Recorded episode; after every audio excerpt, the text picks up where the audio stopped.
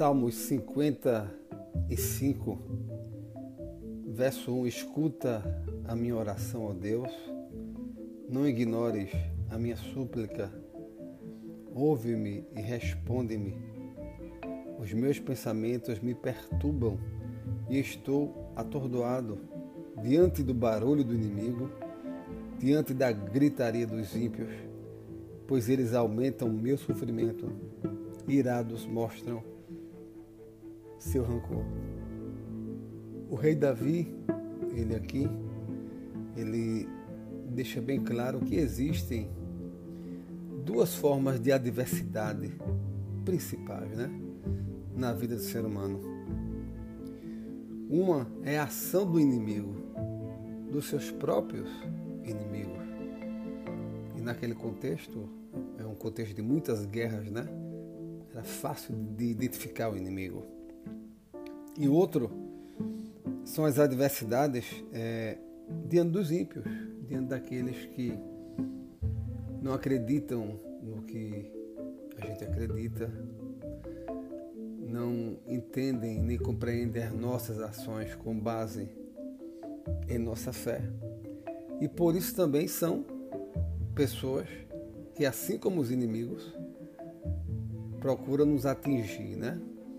Procuram é, vir contra nós, combatendo a nossa fé, combatendo o nosso entendimento a partir da nossa fé. Estes eram, digamos, os principais desafios que o rei Davi via né, e, e compreendia. E essas adversidades, às vezes ocasionadas ou pelos ímpios, ou, ou pelos inimigos eram tão difíceis né, de serem enfrentadas que ele, no próprio texto do Salmo 45,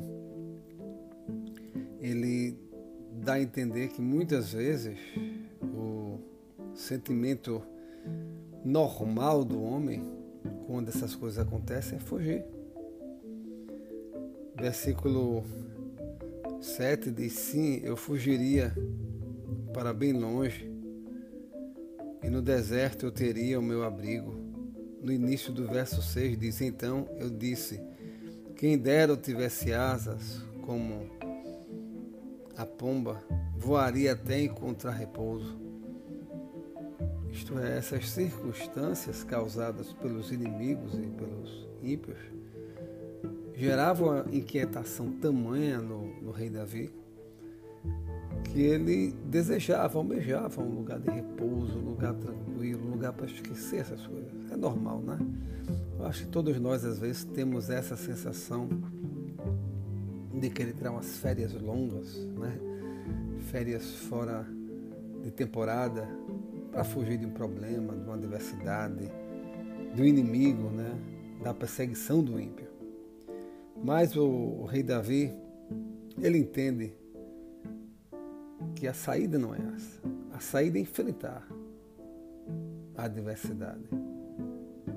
A saída é enfrentar o inimigo, enfrentar o ímpio.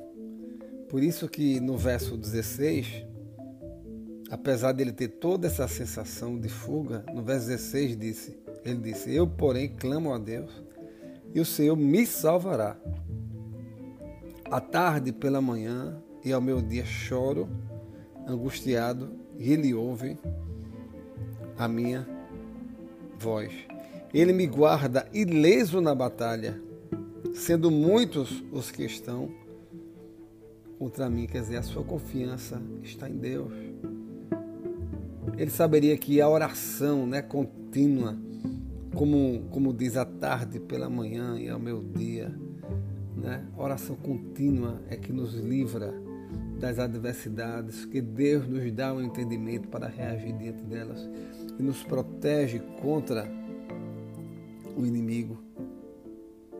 No verso 22, isso fica bem claro quando ele diz: entregue suas preocupações ao Senhor e ele o susterá. Jamais permitirá que o justo venha a cair. Que Deus nesse dia esteja dirigindo a tua vida. abençoando a tua caminhada, fazendo com que você entenda que Ele é que te dá o livramento, Ele é que cuida de ti.